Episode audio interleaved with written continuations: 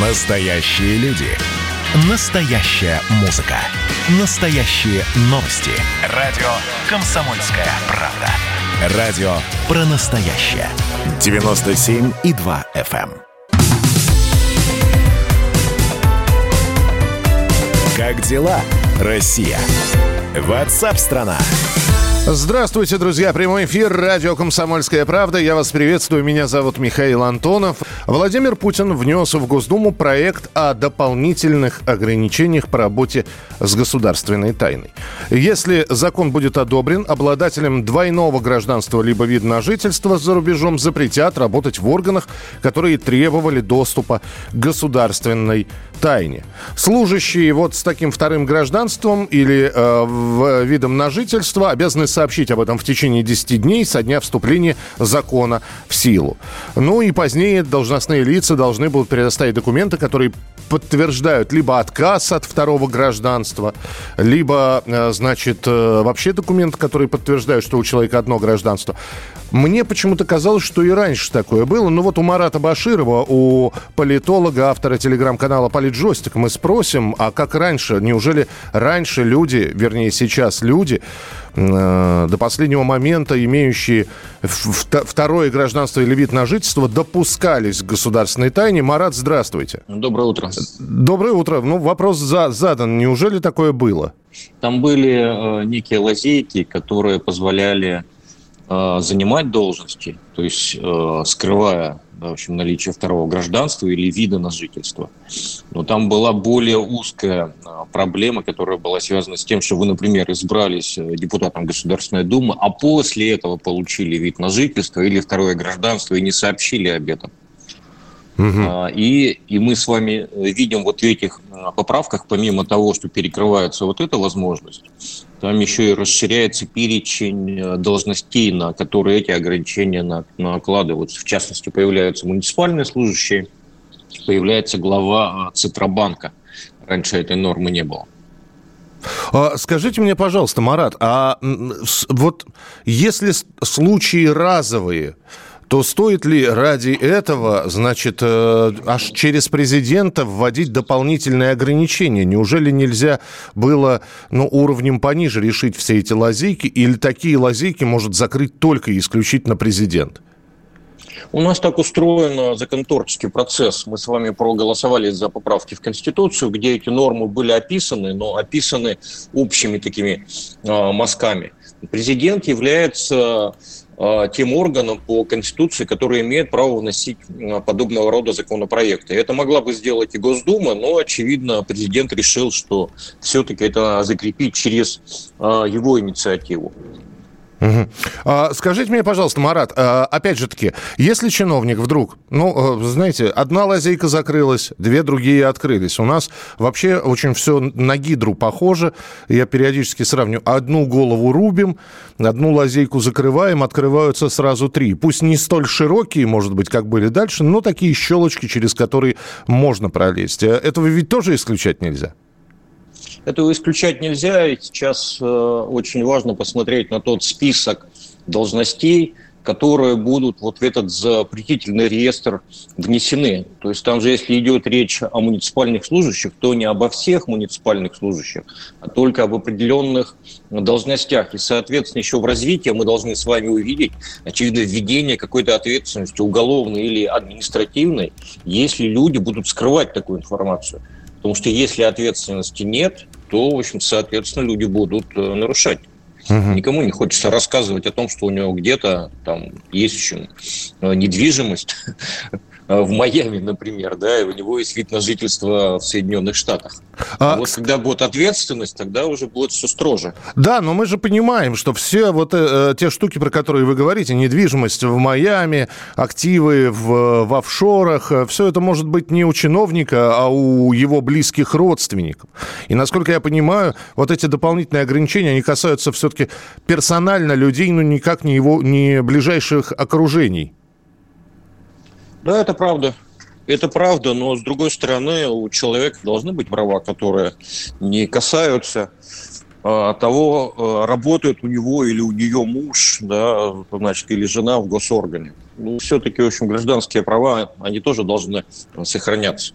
Хотя по ряду должностей такие ограничения должны быть все-таки. Спасибо большое. С нами на прямой связи был политолог, автор телеграм-канала «Политджойстик» Марат Баширов. А, что касается президента, то уже через несколько минут мы с вами поговорим о том, как в Кремле продолжается подготовка к пресс-конференции Владимира Путина. У нас э, есть человек, который 15 раз принимал участие э, в таких пресс-конференциях. Он обо всех подробностях обязательно расскажет все в прямом эфире. Хроники Цыпкина. Известный писатель ведет аудиодневник специально для радио «Комсомольская правда». Каждый вечер Александр включает диктофон и записывает свои мысли о самом ярком событии дня. По пятницам в 10 вечера по московскому времени эти хроники без купюра цензуры звучат в эфире. Как дела, Россия? Ватсап-страна! Итак, мы продолжаем прямой эфир. Радио «Комсомольская правда». Здравствуйте. Во-первых, с началом календарной зимы, конечно же, я вас поздравляю. А мы про новости, про события, которые, в частности, ожидаются 17 декабря. Пресс-конференция Владимира Путина. И необычная пресс-конференция, потому что в формате видео – конференции в режиме онлайн она пройдет. Э, вопросы президенту смогут задать не только журналисты, но и обычные люди. То есть э, там это будет смесь пресс-конференции, прямой линии. Э, президент будет на видеосвязи из Новоогарева. Представители э, федеральных и зарубежных СМИ будут работать в уже привычном для них зале Центра международной торговли.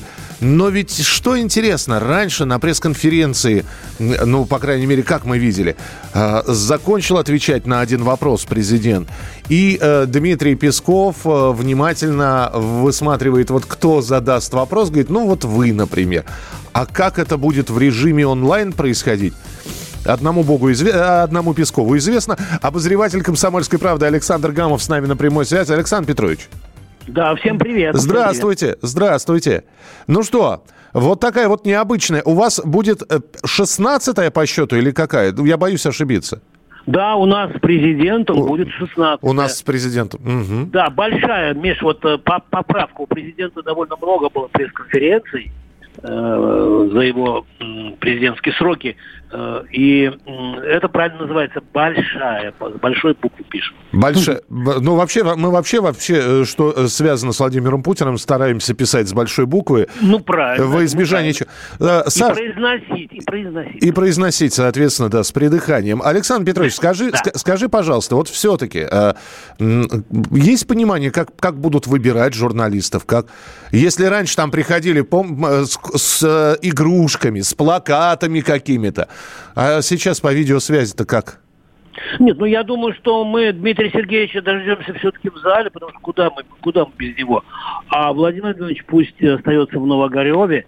И мне кажется, что э, ну, мы начнем первый час, может быть, полтора часа, и потом уже поймем, как все это будет. Я, я полагаю, что вот я, например, э, у меня колонка вышла, я там предложил э, перед Владимиром Владимировичем несколько мониторов, вот как он э, вот видит, допустим, он проводит э, заседание правительства, он видит практически всех министров.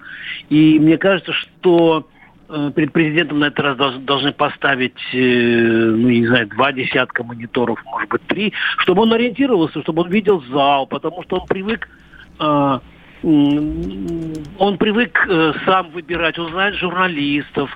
Традиционно традиционно украинскому коллеге он обязательно дает э, слово, причем украинский коллега на крайней пресс-конференции, на 15-й, пере, пересел вообще на первый ряд, и если он ходил ходил в футболке с надписью «Укроп», то, то, то пришел в галстучке, белой рубашке.